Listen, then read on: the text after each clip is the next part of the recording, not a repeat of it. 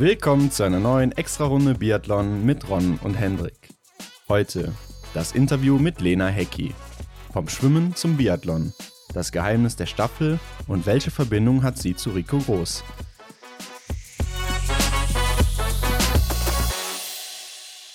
Montag, Hendrik. Das bedeutet eine neue Folge Extra-Runde.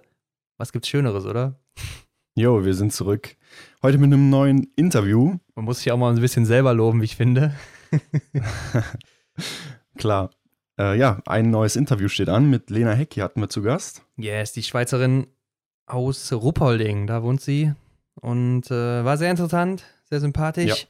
War richtig cool. Gerade die Schweiz, äh, da geht auch einiges ab, ne? Also ich habe mal gesehen, es gibt Neuigkeiten, die richtig frisch sind. Und zwar die Schweiz bewirbt sich für die Biathlon-WM 2025 mit der Lenzer Heide. Ja. Also man merkt, in der Schweiz geht einiges ab, ne? Ja, die, da tut sich eine kleine Entwicklung. Ja, zuvor ja relativ klein unterwegs, was den Biathlon betrifft, aber ja, Lenzer Heide war ja jetzt auch schon im Juniorenbereich bei der Junioren-WM Austragungsort. Ja, da scheint was zu gehen. Ja, genau. Oder ich glaube sogar äh, Junioren-Olympiade war es, ne? Auf jeden Fall bewirbt Lenzer Heide sich auch für ähm, den Weltcup ab 22, 23, also 2022, 2023. Bin ich mal gespannt, ob da einiges geht. Auf jeden Fall am 15. November wissen wir mehr, ob die Lenzer Heide bzw. die Schweiz dann eben Austragungsort für die Weltmeisterschaften ist 2025. Ja. Mhm. Ich glaube, die haben ganz gute Chancen, weil die da auch ordentlich was äh, ja, ausgeben dafür. Ne? Und da tut sich einiges. Mhm. Man sieht auch die Junioren, da geht auch einiges. Amy Baserga und Niklas Hartweg, Stimmt. beide Gesamtsieger bei den Junioren. Mhm. Ja, da kommt auf jeden Fall was äh, Starkes in der Mannschaft, sowohl bei den Frauen als auch bei den Männern. Ja, sieht fast so aus, als hätten wir bald nicht nur Frankreich, Norwegen, Deutschland und vielleicht Russland da vorne, sondern auch noch die Schweiz. Mal sehen. Ja. und Schweden natürlich. Ja, da ist es natürlich äh, perfekt, dass wir Lena Hecki heute ausgerechnet als Gast haben. Da haben wir sie auch ja, ein bisschen über gut äh, Biathlon in der Schweiz befragt und wie es damit aussieht. Also passt mhm. zufällig genau. Dann gab es noch eine Meldung aus dem russischen Team. Und zwar war da jahrelang Trainer der Anatoli Kovanzev und der ist jetzt wohl nicht mehr von der Partie. Der durfte seinen Vertrag nicht verlängern. Und der stichelt jetzt so ein bisschen gegen den Verband bezüglich Doping ran. Er sagt halt, dass in der Zeit von 2002 bis 2014 man die sauberen Athleten in Russland an einer Hand abzählen könnte oder an den Fingern einer Hand abzählen könnte. Ja, ähm, scheint ein bisschen sauer zu sein, glaube ich, dass er da nicht weitermachen darf. Ja, das ist auch jetzt ähm, ziemlich äh, neu, dass ein Trainer aus Russland da so offen drüber spricht oder solche äh, Anschuldigungen oder Vermutungen in den Mund nimmt. Ähm, das lässt natürlich direkt wieder die Gedanken aufkommen, ähm, ja, bezüglich der WM in Antolz, Sprintsieger Alexander Loginov. Und diese Geschichte da taucht natürlich dann in den Köpfen der Biathlon-Fans wieder auf. Ja, keine Ahnung, ich meine, so offen war er gar nicht. Ne? Er stellte einfach so Behauptungen in den Raum, ohne Namen zu nennen, weil er sich nicht traut oder nicht darf oder was auch immer. Ja. Ist dann auch wieder ein bisschen schwach, wie ich finde. Auf der anderen Seite, klar, kann man es verstehen, sonst wird es wahrscheinlich auch rechtliche Folgen nach sich ziehen, weiß ich nicht. Ja. Äh, in Russland gibt es auch andere rechtliche Folgen, je nachdem, wo Leute schon mal verschwinden. Ja, ich glaube, das will man sich nicht vorstellen. Naja, jedenfalls äh, auch nichts Überraschendes, wenn wir mal ehrlich sind, sowas zu hören. Ja, ja, aber ich finde es halt ähm, doch schon eine kleine Überraschung, dass dann tatsächlich solche Formulierungen im Netz auftauchen. Ja, klar, also wird halt einfach sauer sein, dass er seinen Posten verloren hat, ne? Wirklich schlauer ist man natürlich jetzt nicht. Ja. Naja, mal sehen, ob da auch überhaupt noch was rauskommt. Zu Alexander Loginov und Antolz haben wir ja bisher auch noch nichts gehört, ne? Und ich glaube, da wird auch nicht mehr wirklich was kommen. Ja, ist auch einfach eingeschlafen. Und ansonsten gibt es auch eine Neuigkeit, die nicht erfreulich ist, aber die wir uns eigentlich schon denken konnten. Ja, am Sonntagmittag, Nachmittag war es soweit, ne? Es wurde verkündet, die Sommer-Biathlon-WM in Ruhpolding fällt ersatzlos aus. Sehr schade, wie ich finde. Ja, auf jeden Fall. Wäre natürlich cool gewesen, vor heimischer Kulisse hier mal äh, eine Sommerbiathlon-WM sehen zu können, weil auch gerade die großen ja. Namen mitgemacht hätten, wie Denise Herrmann oder Arne Pfeiffer. Mhm, klar. Sehr schade. Sollte eigentlich vom 20. bis 23. August stattfinden, aber da in Deutschland ja bis zum 31. August nichts geht, fällt das flach. Aber zum Trost bewirbt Ruppolding sich für 2022 wieder für die Sommer-WM. Ja, ja, vielleicht kommt sie ja dann nach Deutschland, ne? Ja, ich glaube, das wird aber auch vom Verband äh, sehr schön gefunden, ne? dass, dass die sich dafür auch bewerben. Und ich denke mal, da stehen die Karten dann jetzt ziemlich gut. Ja, müssen wir abwarten. Mal sehen, wer sich sonst noch so bewirbt. Ich weiß es gerade gar nicht. Aber das ist Zukunftsmusik, deshalb würde ich sagen, springen wir einfach mal ins Interview rein mit Lena Hecki. Jo, genau. Viel Spaß dabei. Ja, heute bei uns zu Gast die erste Frau aus der Schweiz, Lena Hecki. Hallo Lena. Hallo. Lena, wir freuen uns sehr, dass du heute hier bist. Du hast uns eben erzählt, du warst klettern und da ich dich gerade hier so live sehe, würde ich sagen, du bist nicht abgestürzt. Ja, knapp nicht. äh, meine Freundin hat mich dann noch, doch noch gehalten, zum Glück. also du gehst dann auch schon so an die Berge und äh, nicht in so eine Kletterhalle oder sowas, ne? Nein, nein, wir waren äh, Outdoor bei uns äh, an Felsen draußen. Hm. Äh, wir haben mhm. ein, zwei sehr gute Felsen, die wir in Engelberg klettern können. Und da gehe ich eigentlich sehr gerne mit meinen Freunden. Ich komme nicht oft dazu, aber wenn dann äh, gehe ich sehr gerne. Dann nehme ich an, dass du keine Höhenangst hast. Hatte ich, äh, eigentlich als Kind hatte ich wirklich schrecklich fest Höhenangst. Okay. Dann ist aber mein Vater immer mit mir und meiner Schwester klettern gegangen und wir sind viel in die Berge und haben einfach uns sozusagen an diese Höhen gewöhnt und dann habe ich die mit der Zeit so ein bisschen verloren. Aber anfangs war es wirklich schrecklich bei mir. Da bin ich auch dann zum Teil im Felsen festgehangen und konnte weder vor noch zurück. Ja, sehr gut. Da sind wir auf jeden Fall froh, dass du heil zurückgekommen bist, damit du heute hier bist. Und äh, Lena, falls dich irgendwer noch nicht kennen sollte, stell dich doch mal bitte vor. Ja, ich bin die Lena Hecki und ich komme aus der Schweiz. Ich bin äh, eine Schweizer Biathletin. Ähm, ich bin 24 Jahre alt und ähm, ja, das wäre es eigentlich so Wichtigste zum, über mich zum Wissen. Ja, die Schweiz ist ja jetzt nicht so die größte Biathlon-Hochburg. Ähm, Erzähl uns doch mal, wie du zum Biathlon gekommen bist oder warum du gerade Biathlon betreibst. Ähm, ja, in der Schweiz ist Biathlon äh, immer noch eine relativ kleine Sportart. Bei mir war das eigentlich eine relativ witzige Story. Ich bin nämlich übers Schwimmen zum Biathlon gekommen. Oh. Und äh, zwar war das so, ich war als Kind relativ polysportiv. Ich habe äh, alles ausprobiert von Schwimmen, Skifahren, Snowboarden, Klettern, äh, Einradfahren, also Rudern. Ich habe wirklich alles probiert. Und dann war ich bei uns im Schwimmverein und bei uns wurde der Nordic Engelberg gerade frisch gegründet. Mhm. Und ähm, meine damalige Trainerin, die hat gesehen, dass ich im Schwimmen relativ gut bin und hat dann einfach mal gefragt, ob ich nicht Lust hätte, auch zu kommen, weil sie mich am Anfang eigentlich zu einer Triathletin machen wollte. Mhm hat dann aber gesehen, ähm, auf Ski hat sie definitiv mehr Talent als zu Fuß und dann ähm, hat sie mich eigentlich so ein bisschen in Richtung Biathlon gebracht. Ja, und du hast auch schon ziemlich früh in deiner Karriere dein äh, Weltcup-Debüt gegeben, 2014, ne? Mhm. Wann hast du mit dem Biathlon dann angefangen? Äh, ich war das erste Mal auf Langlauf-Ski, da war ich 14 Jahre alt und oh, mit 16 ja. habe ich dann angefangen mit Biathlon. Also warst du noch gar nicht so lange dabei und trotzdem schon anscheinend sehr erfolgreich. Ja, das ging dann relativ zügig, ja. Vor allen Dingen bist du ja auch eine sehr starke Läuferin und dann äh, stelle ich es mir schwer vor, so schnell so eine gute Technik auf den Skiern hinzubekommen, dass man da auch schnell unterwegs ist. Ja, der, die Trainer haben anfangs auch immer gemotzt, meine Technik sei Katastrophe, aber ich komme irgendwie trotzdem vom Fleck. ähm, das war schon immer ein bisschen das Hauptthema bei mir anfangs. Wie war das mit der Waffe? Bist du direkt mit einem Kleinkaliber angefangen oder Gab es da noch Vorstufen bei dir? Ja, mehr oder weniger eigentlich ziemlich direkt mit dem Kleinkaliber. Ich habe mal so ein, zwei Kids-Rennen mitgemacht, aber das war noch mit Luftgewehr aufgelegt schießen. Also es waren mehr so wirklich so Fun-Rennen halt vom bei uns in der Region mhm. in der Nähe, aber so richtig schießen war es erst mit Kleinkaliber. Ja, also mit 19 warst du dann schon im Weltcup unterwegs. Ja. Und warst du oder würdest du aus der heutigen Sicht sagen, es war die richtige Zeit und warst du schon bereit damals oder würdest du sagen, ja, ich hätte besser noch so ein, zwei Jahre gebraucht und wäre bei den Junioren weiter gestartet? Ähm, ja, es war schwierig zum sagen. Also ich habe eigentlich direkt in der ersten Weltcup-Saison ziemlich gute Resultate gebracht und die haben mir schon sehr, sehr viel Freude gemacht und das war schon eigentlich nicht schlecht in dem Sinn. Aber ähm, man merkt halt in diesem Alter, man entwickelt sich noch extrem schnell und stark und ich denke, es hätte mir auch persönlich viel gebracht, wenn ich so ein paar IBU-Cup-Rennen äh, mehr machen hätte können, weil ich habe in meiner Karriere zwei IBU-Cup-Rennen bestritten, mehr nicht. Und mhm. bei uns war es halt wirklich so, dass die Schweiz ähm, nicht wirklich viele Biathleten hat. Und äh, die haben dann eigentlich gleich gesagt, ja, wir brauchen dich im Weltcup für die Staffel. Du musst jetzt einfach dadurch und du kommst jetzt halt einfach mit. Ja, und es hat ja dann auch super geklappt, würde ich sagen. Und dann 2016 hast du nochmal bei den Junioren, bei den Weltmeisterschaften mitgemacht. Mhm. Im Sprint Unverfolger Silber geholt, hinter Hanna Oeberg. Also da muss man sich nicht verstecken, denke ich. Ja, das war, waren sehr, sehr coole Rennen für mich damals. Ja, kann ich mir vorstellen.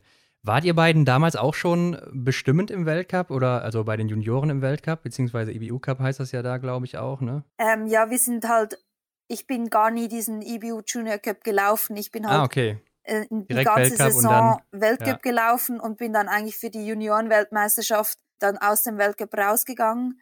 Aber mhm. ähm, darum war es halt ein bisschen schwierig zu sagen, aber bei dieser JWM haben wir eigentlich läuferisch, waren wir beide eigentlich relativ stark mit dabei. Ja, ich kann mir vorstellen, für dich war das ja dann auch, also wahrscheinlich der Weltcup ein ziemlicher Boost, gerade was das Körperliche angeht. Und dann hast du wahrscheinlich einen starken Vorteil gegenüber deinen Kontrahentinnen da gehabt, oder? Ja, vor allem man kommt halt von einem Weltcup, wo man äh, gegen alle möglichen läuft und wirklich dann halt in der Laufzeit irgendwo zwischen 30 bis 40 hinten ist, wenn es gut, wenn es sehr gut läuft und dann kommt man halt so zu einer JWM hin und denkt sich so, ja, man schaut mal, wie es läuft und startet das erste Rennen und hat Laufbestzeit und denkt sich so, ach, okay.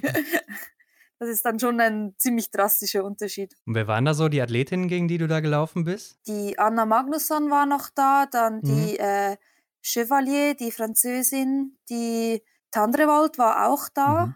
Ich weiß jetzt gar nicht, wer alles noch da war. Es waren noch ein paar, jedenfalls, die auch heute noch mhm. Namen sind, ähm, waren damals da. Also auf jeden Fall auch schon gute Läuferinnen mit Ingrid Landmark-Tandrevold und ja. Hanna Oeberg, kann man sagen. Auf jeden Fall, ja. Ja, dann springen wir mal in die letzte Saison. Denn äh, das war ja bisher deine beste, Platz 22 im Weltcup, kann sich auf jeden Fall sehen lassen, wie ich finde. Dein erstes Podest, Einzelpodest, dritte in der Verfolgung in Frankreich. Mhm. Was sagst du selber zu deiner Saison? Bist du zufrieden?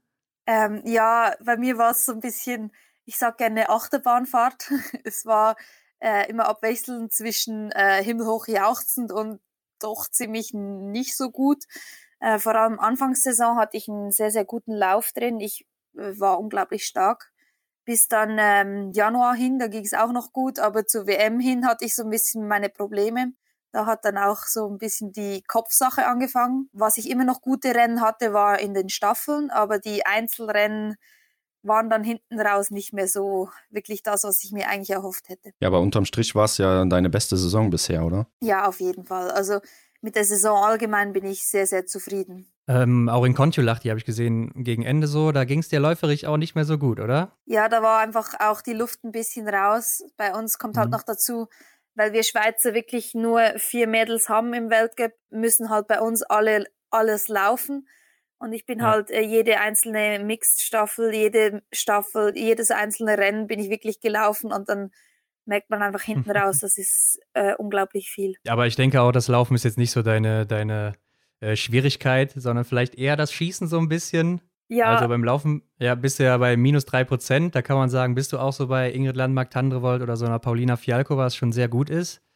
Aber beim Schießen so bei 72 Prozent, das, das hinkt dann so ein bisschen, ne? Ja, ja, vor allem im Schießen habe ich eben diese extremen Schwankungen. Ich habe wirklich äh, Tage, da läuft es eigentlich optimal und dann habe ich Tage, da treffe ich absolut gar nichts mehr. Und das ist das, was ein bisschen eben diese, diese Wellenbewegungen bei mir auslösen dann auch. Hast du schon mal ähm, analysieren können, woran das liegt, so dass da nicht so die Konstanz ist? Ähm, ja, bei mir ist es viel, dass ich das Problem habe, dass ich zu hektisch werde im Skistand, mhm. dass ich dann ein bisschen ähm, zu viel will und zu schnell will und dann geht halt schnell mal ein Schuss daneben und dann werde ich unruhig und dann kommt je nachdem halt auch der zweite Fehler und dann ist es meistens ja eh schon vorbei.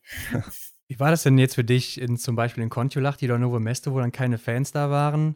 War es da für dich leichter am Schießstand oder macht das keinen Unterschied? Für mich macht das nicht so einen Unterschied, weil äh, wir haben ja nicht wie die Deutschen dann einen riesen äh, Way oder A hinten dran. Ja. Bei uns ist ja meistens so, dass die Zuschauer eher so auf die neben uns schauen. Ähm, von dem her, das kann ich eigentlich relativ gut ignorieren und das Einzige, was für mich halt komisch war, so in dieses Renngefühl reinzukommen, weil du gerade in Novemesto von den vor, vorhergehenden Jahren kennst du halt dieses unglaubliche ohrenbetäusende Lärm, wenn du da in das Stadion reinkommst, den, den hast du in dem Moment nicht. Das, das ist vielleicht das, was dann am Anfang so ein bisschen schwer fällt, gerade am Start. Aber bei mir ist, sobald ein Rennen gestartet wird, ist es ein Rennen. Ja, ist auch eine gute Einstellung, denke ich so. Du wirst ja wahrscheinlich auch wissen, dass das Schießen so bei dir so ein klein bisschen das Problem ist und wirst ja wahrscheinlich dann auch verstärkt dran trainieren, gehe ich mal von aus. Demotiviert dich das dann auch, wenn es dann nicht so klappt, wie du es trainiert hast zum Beispiel? Ja, also wir logisch, wir achten sehr darauf, dass wir das äh, Schießen verbessern können. Und gerade mit Sandra, unserer Trainerin, äh, haben wir eigentlich eine, die unglaublich gut war, auch selber als Schützin und auch alle, die sie bisher betreut hat, wie zum Beispiel die Lisa Hauser oder die Julia Schweiger und so, die sind, sind einfach wirklich unglaublich gute Schützen. Ja. Da kriege ich ja auch immer das eine oder andere ähm, böse Wort zu hören von ihr, wenn ich dann mal wieder einfach mal drauf losschieße. Und ähm, ja, das logisch im Kopf ist es dann im ersten Moment schwer, aber ich denke, dann ähm, muss man es einfach abhaken und weiterschauen und im nächsten Rennen halt besser machen. Ja, genau, ist auf jeden Fall die richtige Einstellung, würde ich sagen. Aber du hast ja auch in deinem näheren familiären Umfeld einen ganz guten ehemaligen Schützen, würde ich sagen, der auch heute noch so ein paar Leute trainiert. Ne? Also Rico Groß, den kennst du, glaube ich, ganz gut. ja. Weil dein Freund, für die, die es nicht wissen, ist ja der Sohn von Rico Groß. Holst du dir schon mal Tipps bei dem Rico? Äh, ja, habe ich sicherlich auch schon gemacht. Ich meine, wäre ich ja auch blöd, würde ich es nicht machen, mhm. weil ähm, er ist äh, ein super Trainer und äh, war selbst auch ein genialer Schütze und ähm, da haben wir schon äh, über das eine oder andere im Skistand zusammen geredet, ja. Macht ihr also auch schon mal zusammen so Trainingssessions? Ja, das mittlerweile wird es eher schwierig, weil er ja viel bei den Österreichern drüben ist, also in Hochfilzen trainiert. Ähm, und ich bin halt viel in Ruppolding, weil ich da mit meinem Freund zusammen wohne. Und ähm, dann wird es halt vom rein theoretischen äh, Aufenthaltsort schwierig, aber so halt äh, im Trockentraining oder so hat er mir auch schon Tipps gegeben. Ja, da könnte ich mir jetzt vorstellen, dass auch bei Familienfesten oder anderen Zusammenkünften dann Biathlon auch ein riesengroßes Thema ist, oder? Ja, auf jeden Fall. Ich meine, der Vater ist Trainer, ähm, die beiden Söhne machen auch Biathlon. Mhm. Der dritte macht kein Biathlon, aber das ist auch der einzige, der in der Familie so ein bisschen auf die Umwege gekommen ist. Ähm, und es ist logisch, dass da auch Biathlon immer ein großes Thema ist. Hat er denn dann zum Beispiel keine Probleme damit, dir Tipps zu geben, weil er denkt, ja, ich trainiere Österreich, du bist Schweizerin, also Konkurrenz, äh, da helfe ich dir nicht? äh, ja gut, er trainiert ja die Herren, also bin ich eigentlich für seine Athleten keine direkte Konkurrenz. okay, das stimmt. Ja, du hast gerade schon gesagt, du wohnst in Ruppolding, bist aber ja Schweizerin und trainierst ja auch im Schweizer A-Kader. Mhm. Trainierst du dann auch in Ruppolding oder fährst du dafür immer in die Schweiz? Ja, ich mache es eigentlich so. Wir haben immer so zwei Wochen im Monat ein Trainingslager und Stützpunkte in der Schweiz, wo ich dann wirklich auch in der Schweiz mit dem Team unterwegs bin. Und dann so ein bis zwei Wochen im Monat, die wir dann ähm, Heimtraining haben die ich in äh, Ruppolding verbringe. Und da habe ich dann auch die Möglichkeit, in Ruppolding am Skistand mitzutrainieren. Ja, das stelle ich mir natürlich jetzt auch schwierig vor in der Corona-Zeit, weil die Schweiz hat ja auch relativ früh schon zugemacht. Wie lief das da bei dir ab? Ja, das äh, war relativ speziell. Ich äh, bin eigentlich direkt nachdem wir von Kontiolahti nach Hause geflogen sind, bin ich noch eine Nacht in Zürich übernachtet, weil wir spät nachts angekommen sind und bin dann am nächsten Morgen früh um 6 Uhr losgefahren, weil sie am 9 die Grenzen zugemacht haben, dass ich noch äh, über die Grenzen fahren konnte und bin dann eigentlich so ähm, nach Ruppolding gekommen, habe dann da eigentlich mehr oder weniger den ganzen April in Ruppolding verbracht und bin jetzt aber wieder in der Schweiz, weil wir das äh, erste Trainingslager wieder hatten. Ist es denn auch möglich für dich in Ruppolding zu schießen dann in der Zeit? Äh, nein, in der Zeit war das jetzt nicht möglich, weil ähm, mhm oh, gut, im April war, hatten wir eh sowieso Ferien und ähm, ja. die Skistände sind erst äh, in der, glaube zweiten Maiwoche äh, aufgegangen. Und das war eigentlich sowieso die Zeit, wo wir dann äh, mit dem Team uns in der Schweiz getroffen haben und dann in die Lenzer Heide zum Trainieren in der Schweiz gegangen sind. Ja, du hast auch gerade schon angesprochen, Lenzer Heide bewirbt sich, glaube ich, auch als Weltcup auch jetzt demnächst. Also in der Schweiz da tut sich, glaube ich, einiges, was Biathlon angeht. Äh, wir haben es anfangs auch schon gesagt, so ein bisschen ist nicht jetzt so die Biathlon-Hochburg. Hast du da irgendwie so ein paar Insider-Tipps oder Insider-Wissen, dass sich in der Schweiz da einiges ändert in nächster Zeit? Ähm, ja, wir haben halt die Lenzer Heide, die wirklich jetzt auch die Qualifikation geholt hat, um einen Weltcup auszutragen. Da war ja auch ähm, die äh, Juniorenweltmeisterschaft in der letzten Saison und die lief ja, ja eigentlich sehr, sehr gut. Ja, die wollen jetzt auch die Rollskibahn noch verlängern im nächsten Sommer. Und dann sind sie eigentlich ein optimaler Stützpunkt, weil dann äh, hast du eigentlich alles vor Ort, das du brauchst. Und bei uns Schweizer war das schon äh, recht wichtig, weil wir hatten bis jetzt nur Realp, wo halt nur so zehn Scheiben standen und ein bisschen was an Rollskibahn und ja, da ist halt die Lenzer Heide dann schon mehr Richtung das, was auch die Konkurrenz im Ausland hat. Also man sieht ja auch, ihr seid sehr, sehr stark im Juniorenbereich unterwegs im Moment. Ich glaube, ihr habt da in beiden, also bei den äh, Mädchen und Jungs, äh, beiden die, die Gesamtwertung gewonnen. Also sehr stark unterwegs, auch einige Medaillen geholt bei den Weltmeisterschaften. Auch einen neuen Trainer aus Deutschland eingekauft, kann man so gut sagen. Ja. Wird sich da für euch auch was ändern bei den Damen? Weil ihr, du hast ja schon gesagt, Sandra Flunger trainiert euch. Ähm, wird sich da was ändern? Ähm, nein, bei den Damen haben wir den äh, gleichen Trainer, äh, also die Trainerin, die Sandra, die bleibt bei uns. Und mhm. äh, seit Oktober letzten Jahres haben wir auch noch ähm, den Andreas Kuppelwiese. Das ist ein Südtiroler, der früher mhm. an der Sportschule Maus äh, trainiert hat, der jetzt unser Assistenztrainer ist. Aber ähm, ja, bei den Herren gab es einen äh, ziemlich ähm, gravierenden Wechsel. Da hat ja der Jörn Wallschläger aufgehört, um mehr Zeit in seinem Restaurant zu verbringen. okay. Und der, da kommt jetzt der Ali, also der Alexander Wolf. Genau, aus Deutschland war auch schon mal im gelben Trikot unterwegs, wenn ich mich richtig erinnere. Ja, genau. Also der wird mit euch aber nichts zu tun haben. Ja, wir sind halt, sobald die Corona-Zeit mal ein bisschen durch ist, werden wir wahrscheinlich auch wieder mit Frauen, Herren zusammen trainieren. Dann wird man natürlich auch Tipps bekommen von ihm und auch zusammenarbeiten, ein gewisses weit. Aber bei uns ist eigentlich für die Trainingsplanung und alles zuständig die Sandra und ähm, damit haben wir mit Ali nicht so viel zu tun, aber halt, mhm. weil wir eigentlich normalerweise immer Frauen und Herren zusammen unterwegs sind, hat man sicher auch mal dann was zu tun mit ihm. Ja, kommen wir mal zur Staffel. Und zwar hast du ja auch im Juniorenbereich bei der WM schon die Bronzemedaille 2013 geholt. Und auch jetzt im vergangenen Welt oder in der vergangenen Weltcup-Saison war ja mit euch immer zu rechnen. Ähm, ihr wart ja dreimal auf dem Podest und einmal sogar davon äh, auf dem Platz zwei. Was denkst du, was, was, macht, was macht euch so gut? Ja, damals bei der JWM waren wir, glaube ich, die Überraschungsnation schlechthin. Damals hat äh, niemand damit gerechnet, dass wir da hinkommen und äh, wir waren selber richtig baff. Ja. Da haben wir sogar. Ich glaube, zwei davon sind auch nicht mehr aktiv, oder? Nein, die Tanja Bissig hat, die hat mittlerweile aufgehört. Mhm. Okay, ja. Aber damals haben wir am Vorabend noch gesagt, äh, wenn wir es unter die Top 10 schaffen, sind wir richtig gut. Und äh, dann springt so ein dritter Rang raus und das war für uns wirklich unglaublich. und eigentlich so ging es bei uns diese Weltcup-Saison auch. Wir, Östersund haben wir ja nie damit gerechnet. Wir wussten, äh, Top 6 ist möglich mhm. für uns, aber da müssen wir schon ein gutes Rennen zeigen. Und dann plötzlich kam in Östersund mit dem Schneefall und alles, was ja doch relativ langsame Strecken waren dann, ging es uns unglaublich gut auf dem Skistand und wir konnten überall mitlaufen und waren plötzlich vorne mit dabei. Und dann in Hochfilzen ging es dann gleich weiter. Wir waren eigentlich wirklich wir, wir waren so auf der Wolke geschwebt und haben ja. wirklich so gedacht, so, das kann doch eigentlich gar nicht wahr sein. Ja, schade, dass es für äh, die WM dann halt nicht gereicht hat, ne? dass die Wolke dann euch so langsam verlassen hat, kann man sagen. Wobei, da seid ihr noch neunte geworden, oder? Sechste. Sechs, sechste sogar. Ah ja, okay. Mhm. Aber ihr wart ja schon so ein bisschen die Underdogs auch dann, ne? Genau, also ich meine, wir waren, von uns war von Anfang an klar, wir sind jetzt nicht, gehören nicht zu den Top-Medaillenfavoriten äh, dazu, auch wenn wir die Podeste vorher geholt haben.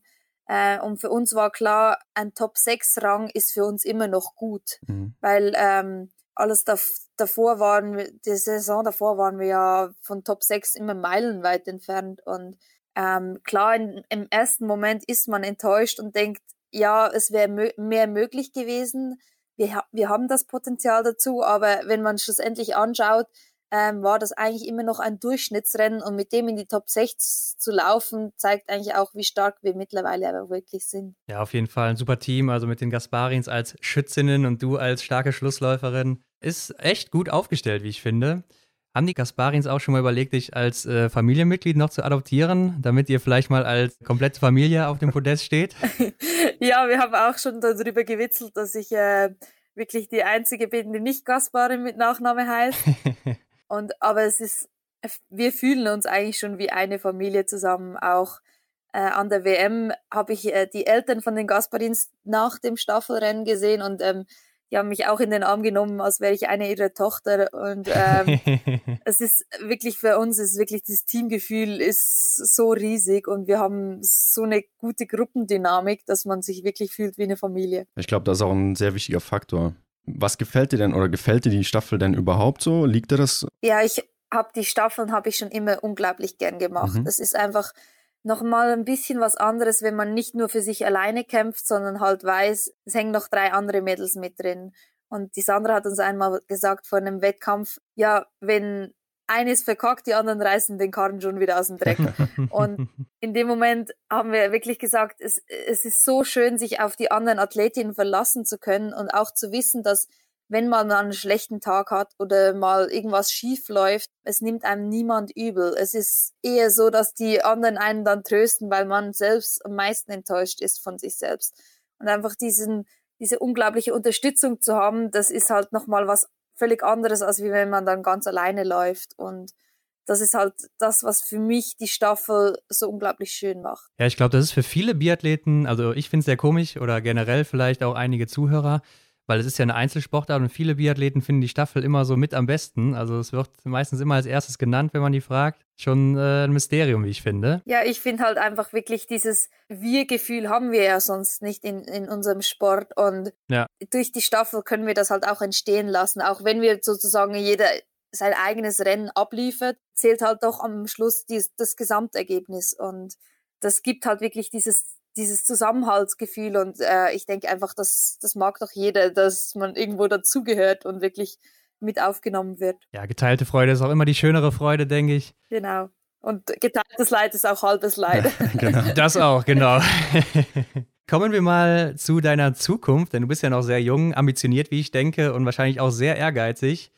Wie sehen deine Ziele aus für die nächste Saison oder auch für die übernächste Saison, wo dann ja so ein kleines Großevent ansteht? Ja, so ein ganz, ganz kleines Großevent. ja, genau.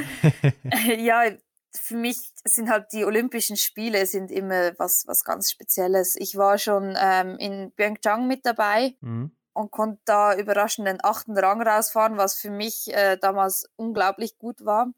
Und daran möchte ich natürlich anknüpfen und da weiterhin vorne mit dabei sein und weiter zeigen, wo, wozu ich und die Schweiz eigentlich fähig ist. Und ähm, ich denke, gerade als Staffel haben wir auch gewisse Chancen jetzt zu zeigen, dass diese eine Saison nicht nur ein Ausreißer war, sondern dass wir wirklich da vorne mit als Favoriten dazuzählen. Und ähm, ich denke, das ist auch ein Mitziel von uns. Und von mir ist sicherlich auch eben dieses eine Podest, das ich in Grand Bana geholt habe, auch zu wiederholen zu können und auch zu zeigen, dass ähm, es nicht nur ein einmaliges Ereignis war, sondern dass wirklich ähm, so ein Weltcup-Podest öfters mal vorkommt. Nimmst du dir auch konkrete Ziele für die kommende Saison jetzt vor im Weltcup, sodass du beispielsweise, ich sage jetzt mal eine Zahl, in, in die Top 15 im Gesamtweltcup am Ende landen möchtest?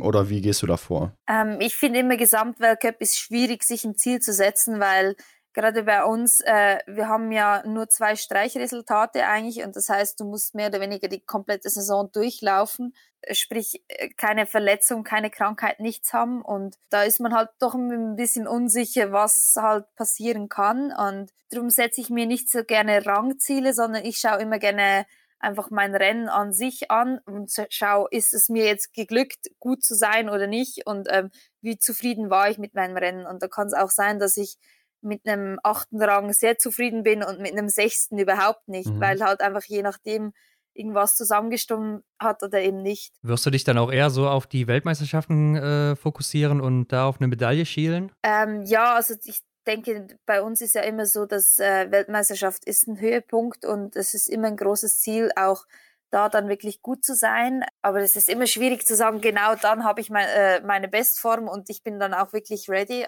ich setze mir nicht gerne so Medaillen oder Ziele in dem Sinne, sondern schaue eigentlich wirklich, dass ich dann eigentlich zufrieden mit dem Rennen an sich bin. Mhm. Also dann wirst du dich auch nicht so sehr unter Druck setzen, denke ich mal, was ja auch immer ein guter Punkt sein kann. Ja, genau. Also ich bin sehr ehrgeizig, was ähm, meine Rennanalyse angeht, äh, anbelangt. Mhm. Also ich bin dann immer sehr mein größter Kritiker selbst und ähm, schaue immer nach dem Rennen auch, was, was, was kann ich verbessern. Und dann schaue ich auch nicht so fest auf die Ränge an sich, sondern wirklich eigentlich, was, was war gut und was war schlecht und versuche dann eigentlich das Schlechte zu verbessern. Hast du dich in der Vergangenheit auf der Pokeljuka wohlgefühlt? Ja, das war so ein bisschen zwiespältig. Ich habe äh, schon unglaublich gute Rennen gehabt da, aber auch schon unglaublich schlechte. Ähm, aber jetzt haben wir sie ja eh sowieso die ganze Runde nochmal umgestellt. Mhm. Ist ja nochmal ziemlich anders. Aber was mir zugute kommt, Pokljuka ist relativ schwer in der Abfahrt mittlerweile. Ähm, und ich äh, zähle mich eher zu den besseren Abfahrerinnen im Weltcup und äh, das kommt mir sicher zugute. Ja, wünsche mir auf jeden Fall viel Glück für die WM dann auf der Pokeljuka. Dankeschön. Du bist ja aktuell Soldatin oder besser gesagt Zeitsoldatin, ist das richtig? Ja, genau, das ist richtig. Was bedeutet das genau, Zeitsoldatin in der Schweiz zu sein? Ja, bei uns ist es so, dass ähm, wir in der Armee haben wir nur eine gewisse Anzahl, die wirklich fest angestellt sind. Alle anderen ähm, kriegen nur 100 Tage pro Jahr ausgezahlt.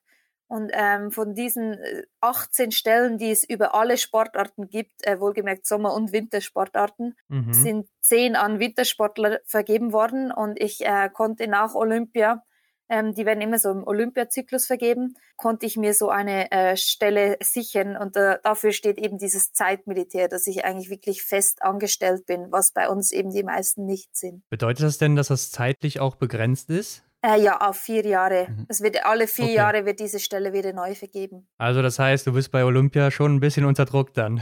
ja, ja, auf jeden ja. Fall. Ja, magst du uns denn mal so ein bisschen deinen Tagesablauf schildern, so wie dann in der Schweiz so eine Zeitsoldatin in den Tag startet? Ja, ich denke, das ist bei uns wirklich so, dass es äh, eigentlich ein normales Trainingsablauf ist. Wir haben eigentlich mit dem Militär an sich jetzt nicht mehr so viel zu tun. Mhm. Wir haben halt äh, die Grundausbildung gemacht, wie alle Soldaten, und haben auch ähm, dann gewisse äh, Fortbildungen gemacht in Mackling, aber sind dann eigentlich, sobald wir ausgebildet sind, ist unsere Aufgabe mehr repräsentativ. Das heißt, ich übernehme ähm, gewisse Autogrammstunden oder Vorträge für die Armee, aber an sich ist es eigentlich nicht so, dass wir jetzt irgendetwas Spezielles für die Armee machen müssten. Hast du denn schon mal drüber nachgedacht, wenn es jetzt in zwei Jahren ist es ja schon nicht so laufen sollte und das nicht verlängert wird bei dir, wie es dann weitergeht? Ja, also es ist klar, da macht man sich immer Gedanken drüber. Bei mir ist ja so, dass ich noch ein paar Sponsoren habe und ähm, von denen eigentlich auch ohne ähm, diese Zeitmilitärstelle leben könnte. Klar, dann ist es halt einfach mhm, dann ja. so, dass es ähm, in der Schweiz wirklich so ist, dass es dann Mindestlohn ist und du halt einfach deine roten Zahlen gerade nicht schreibst. Und das wäre natürlich nicht das Ziel, sondern wirklich in dieser Stelle drin bleiben zu können und auch weiter im Sport auch so profitieren zu können. Aber damit kann man doch mit Sicherheit in Ruppolding noch ganz gut leben, oder? ja, es ist äh, so, dass wir ja nur zu äh, 50 Prozent angestellt sind. Also wir kriegen mhm. nur ähm, 50 Prozent vom Lohn. Ähm, okay. Da eigentlich äh, die Stellen nur fünf Stellen für Wintersportler aufgegeben worden sind und dann haben sie gesagt, ja, damit wir wenigstens ein paar mehr Sportler unterstützen können, werden mhm. diese Stellen eigentlich halbiert. Ich würde sagen, in Deutschland ist es ein normaler Lohn, so ein Durchschnittslohn. Ja, gut. Hört sich ja dann gar nicht so verkehrt an. Aber kommen wir mal wieder so ein bisschen mehr zurück zum Sport. Und zwar gibt es da ja auch immer so ein Streitthema, würde ich mal sagen, und zwar Ernährung. Wie sieht so deine Ernährung aus und hast du da irgendeinen besonderen Weg, den du da gehst? Ähm, ja, man versucht sich halt ausgewogen und gesund zu ernähren. Aber ich denke, gerade im Leistungssport ist die, die Ernährung immer ein, ein Riesenthema. Mhm. Und bei mir war es auch nicht immer ganz ein einfaches Thema. Ich habe auch schon ähm, ziemlich Probleme gehabt mit äh, der Ernährung, weil ich halt einfach ähm, nicht unbedingt die schlänkste Athletin bin. Ich habe ein bisschen äh, was auf den Rippen und ziemlich Muskelmasse. Und mhm. man sagt ja eigentlich im Ausdauersport äh, sei das eher negativ. Und da habe ich halt in äh, jungen Jahren schon ziemlich äh, negative Erfahrungen gemacht und konnte mich dann aber mit Hilfe von eigentlich äh, Ernährungsberatern und auch wirklich Mentalcoaches, die mir dann auch auf diesem Weg geholfen haben, eigentlich so wieder eine richtige Bahn lenken sozusagen. Aber es scheint ja ganz gut bei dir zu laufen, wenn du so eine schnelle Läuferin bist, oder? Ähm, ja, also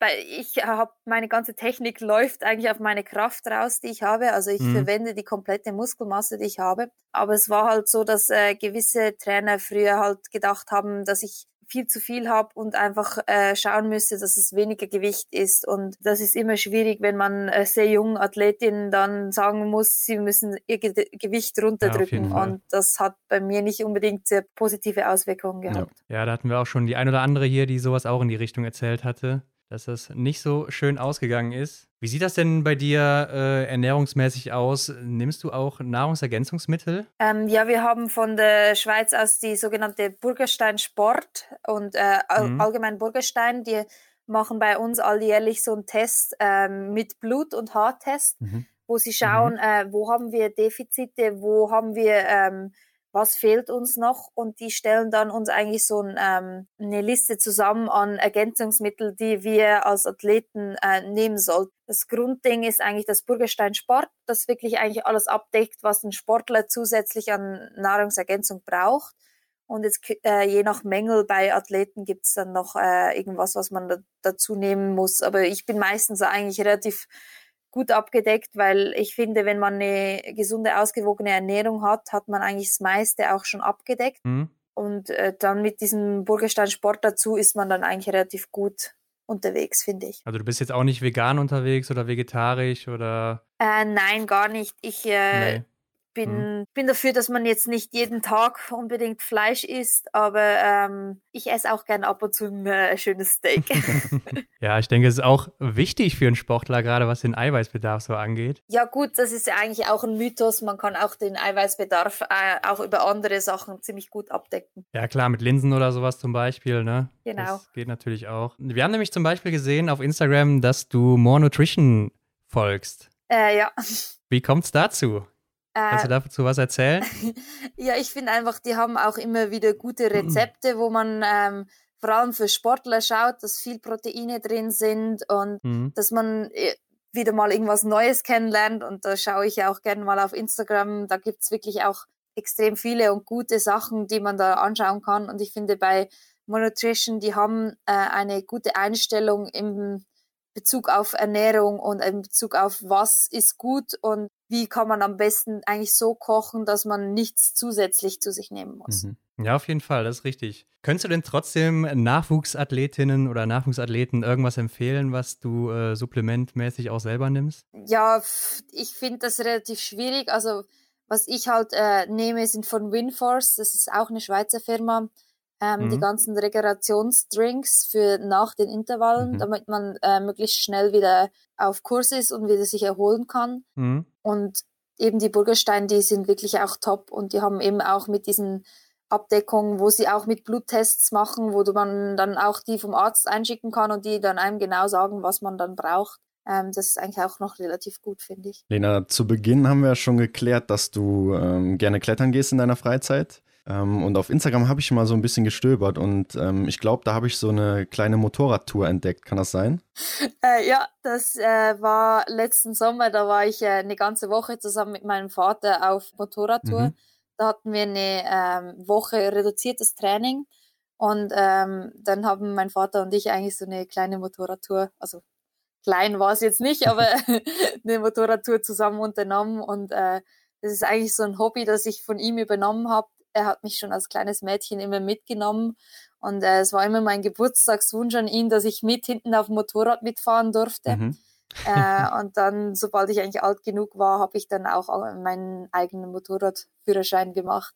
Wie sehen denn sonst so deine Tage aus, wenn du nicht gerade im Biathlon unterwegs bist? Ziemlich abwechslungsreich. Ich bin eigentlich relativ vielseitig interessiert und ich ähm, mache gern was draußen in der Natur und äh, eben mit dem Motorrad bin ich viel unterwegs oder halt sonst mit Freunden irgendwas unternehmen und äh, machen gehen. Und das ich bin da eigentlich ein relativ aktiver Mensch selbst wenn ich eigentlich einen Ruhetag habe. Und ja gibt's eigentlich äh, sehr sehr viele Sachen die mich da interessieren. Ja das hören wir auch immer wieder dass ähm, ihr Leistungssportler auch an einem, Ru an einem Ruhetag dann trotzdem wieder vorm, vorm Loch seid und irgendwas aktiv macht. Ja, auf jeden Fall. Ich meine, bei uns ist so, wir machen ja den Sport aus einem Grund mhm. und ich finde auch, wenn man den Sport mit Leidenschaft macht, dann sieht man das auch eben, dass man auch in der Freizeit sehr, sehr gerne was Sportliches unternimmt. Und ähm, für mich war jetzt auch zum Beispiel im April, gerade mit der Corona-Zeit, äh, habe ich unglaublich viel Sport gemacht, weil es mir einfach Spaß gemacht hat, irgendwas raus unternehmen und was, was zu tun zu mhm. haben. Hat man da keine Angst, dass es vielleicht auch ein bisschen zu viel werden könnte und nachher äh, ja man im Training vielleicht nicht so leistungsfähig ist oder die Trainingsphasen halt nicht so mitnehmen kann, wie man sie mitnehmen will? Ja klar, da muss man auch ein gewisses Aufpassen und schauen, dass man wirklich genug Erholung hat. Aber ich finde, wenn man da gut auf den eigenen Körper hört und wirklich auch zulässt, mhm. dass man eigentlich auch äh, erkennt, wenn man sagt so, hm, heute bin ich wirklich müde, heute mache ich halt einen gemütlichen Tag zu Hause mit einem, einem schönen Buch oder so oder was in die Richtung, dann ähm, muss man dann auch auf den Körper hören und sagen, ähm, doch, er gibt mir Bescheid, er braucht diese Ruhe jetzt momentan. Ja, hört sich auf jeden Fall nach einer sehr gesunden Herangehensweise an, wie ich finde. Kommen wir zu einer Kategorie von uns und zwar Fragen, die wir unsere Gäste immer fragen. Und fangen einfach mal an, würde ich sagen, was ist dein Lieblingsort im Weltcup? Normalerweise sage ich jetzt immer, wenn einer aus Ruppolding kommt, äh, Ruppolding darf man nicht nennen. Bei dir würde ich jetzt Lenzer Heide auch noch sagen, aber ist ja kein Weltcup-Ort. ja, also ich muss sagen, Ruppolding an sich mag ich natürlich äh, echt gerne. Mhm. Ich finde auch die Stimmung da wirklich toll und ich fühle mich halt mittlerweile fast wie zu Hause da oder ich fühle mich wirklich zu Hause da. Mhm. Aber andere Orte, die ich auch sehr, sehr gern mag, ist ähm, Östersund, weil ich halt meine besten Resultate mhm. in, in Östersund bringe. Das hat so was ein bisschen mit dem zu tun. Und ähm, aber so von der Kulisse her mag ich auch Hochfilzen ganz gerne und von den Zuschauern und dem Rundrum. Eine Lieblingsdisziplin? Ja, ich würde fast sagen die Staffel. Also ähm, es ist, für mich ist es einfach immer ein Highlight, mit der Staffel starten zu können. Und bei den Einzelwettkämpfen ähm, Verfolgung oder Massenstart.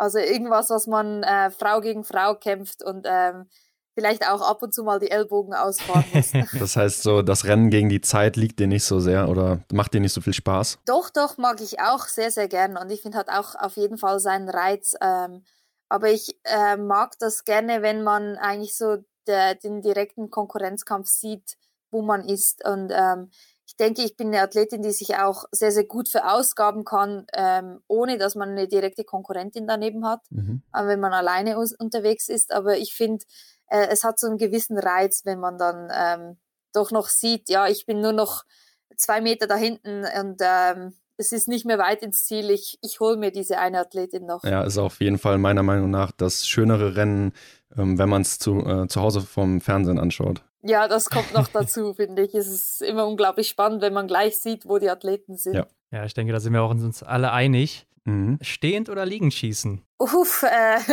ich stehe manchmal mit beidem auf Kriegsfuß und manchmal mag ich beides ganz gerne.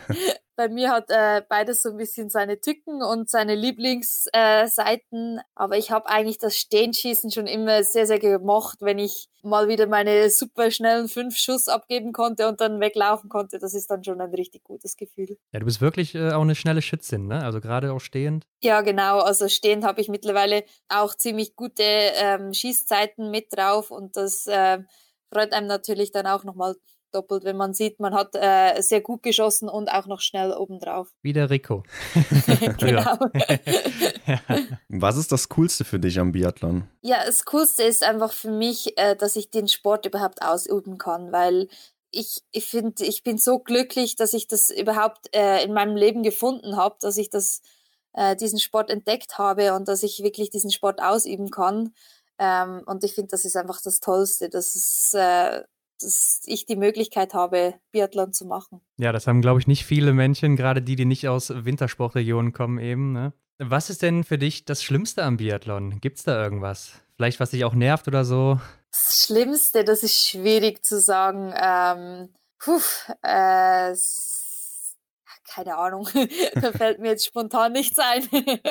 das, wenn, dann sind es Kleinigkeiten, über die man sich ab und zu mal aufregt, aber das ist sind eigentlich Sachen, die nicht wirklich von Belang sind. Also du bist rundum glücklich in der Biathlon-Welt. Ja, Hört auf jeden schon Fall. raus. Ja, sehr schön. Was war denn dein schönster Moment im Biathlon bis jetzt? Ja, also für mich waren der, die, dieser zweite Rang in Östersund war ähm, schon schon äh, unglaublich speziell und ähm, emotional auch, weil wir halt äh, den mit diesem Team erleben durften und ähm, das war halt das war schon ein sehr, sehr, sehr spezieller und schöner Moment für mich. War auch ein historischer Moment, ne? Also noch nie ja. war eine Schweizer Staffel auf dem zweiten Platz in der Staffel. ja, also wir haben ja bis jetzt noch nie ein Podest überhaupt äh, ja. rausgefahren und genau. ähm, eben in dieser historischen Staffel mit dabei zu sein und ähm, mit dabei zu wirken und eigentlich noch im Schlusssprint noch äh, eine Athletin überholen zu können, das war schon wirklich geil. Ja, das kann ich mir sehr gut vorstellen. Ähm, wer sind oder waren denn deine Vorbilder im Biathlon? Ja, für mich waren sie äh, relativ früh halt äh, Magdalena Neuner. Mit der bin ich halt, wo ich dann frisch zum Biathlon dazugekommen bin, habe ich eigentlich äh, sie gesehen und einfach gedacht, wow, sie ist eine unglaublich komplette Athletin und ähm, hat es eigentlich wirklich von A bis Z drauf. Was dann für mich auch ein großes Vorbild wurde, war die Selina, mhm. ähm, weil sie halt wirklich äh, unsere erste Pionierin im Biathlon war. Sie hat sich äh, jahrelang in der Männerdomäne in der Schweiz durchgeschlagen und ähm, dann auch behauptet und hat es so unglaublich weit gebracht. Äh, und das bewundere ich äh, extrem an ihr. Er hat ja auch schon einige Siege eingefahren, ne? Ja, genau. Und ähm, ja auch mit der Olympiamedaille in Sochi, genau, das war ja, ja natürlich ähm, das Highlight. Das, da hat die ganze Schweiz gejubelt im Biathlon. ja, sehr cool. Hast du denn oder hattest du auch Vorbilder außerhalb vom Sport? Ja, außerhalb vom Sport äh, sind sicher meine Eltern meine Vorbilder, weil mhm. ähm, sie haben mir eigentlich immer vorgelebt im Leben, dass man das machen soll, was man mit Leidenschaft macht und dass man äh, gerne tut und dass man, wenn man es gerne tut, aber auch viel Arbeit und Engagement ein, reinstecken muss, um was rauszuerhalten. Und ich glaube, ähm, die haben mir da unglaublich viel beigebracht und eigentlich auch immer die Möglichkeit gegeben, das zu machen, worauf ich Lust habe. Weißt du, was du heute machen würdest, wenn du keine Biathletin geworden wärst? Uff, ganz schwierig zu sagen. Ähm, ich glaube, ich hätte wäre jetzt noch am Studieren oder hätte jetzt gerade mein Studium abgeschlossen. Aber in welche Richtung wäre für mich schon äh, ziemlich schwierig zu sagen. Ich war schon immer sehr naturwissenschaftlich interessiert. Also Mathe und Physik äh, waren für mich meine Highlightsfächer in der Schule. Okay. Natürlich neben Sport. Aber ich hätte jetzt nicht genau gewusst, in welche Richtung das ich gehen will. Äh, weil für mich eigentlich in dem Moment der Sport an erster Stelle stand. Ja, hättest du dir auch eine Karriere beim Schwimmen vorstellen können? Nein, in, als Profischwimmerin nicht. Ich habe mhm. das Schwimmen extrem gerne gemacht ähm, als Sport, mache es auch heute noch gerne, aber es war für mich nie so diese unglaubliche Leidenschaft da wie fürs Biathlon. Ja, gut. Kommen wir zu einer von unseren zwei Special-Fragen. Und zwar, du kannst dir den besten Biathleten der Welt zusammenstellen und äh, egal welche Eigenschaften wählen und egal von wem, egal ob Frau, Mann, aktiv oder inaktiv, wen würdest du nehmen und was von diesem Athleten? Ja, ich glaube, momentan ist äh, Johannes Tingesbö einfach unschlagbar. er ist ja auch schon ein unglaublich kompletter Athlet. Mhm. Ich glaube einfach so mal die Grundphysik von ihm, dann vielleicht noch das schnelle Schießen von Lisa Hauser. Mhm. und dann sicherlich äh, im, im, schnellen Laufen war natürlich äh, Magdalena Neuner auch äh, unglaublich stark. Sie noch ein bisschen mit rein und dann doch den Rico als äh, sehr, sehr stabilen und sicheren Schützen noch mit rein und dann hat man, glaube ich, einen perfekten Athleten. Aber nur, weil du sonst Ärger kriegst wahrscheinlich. wahrscheinlich. nein, nein.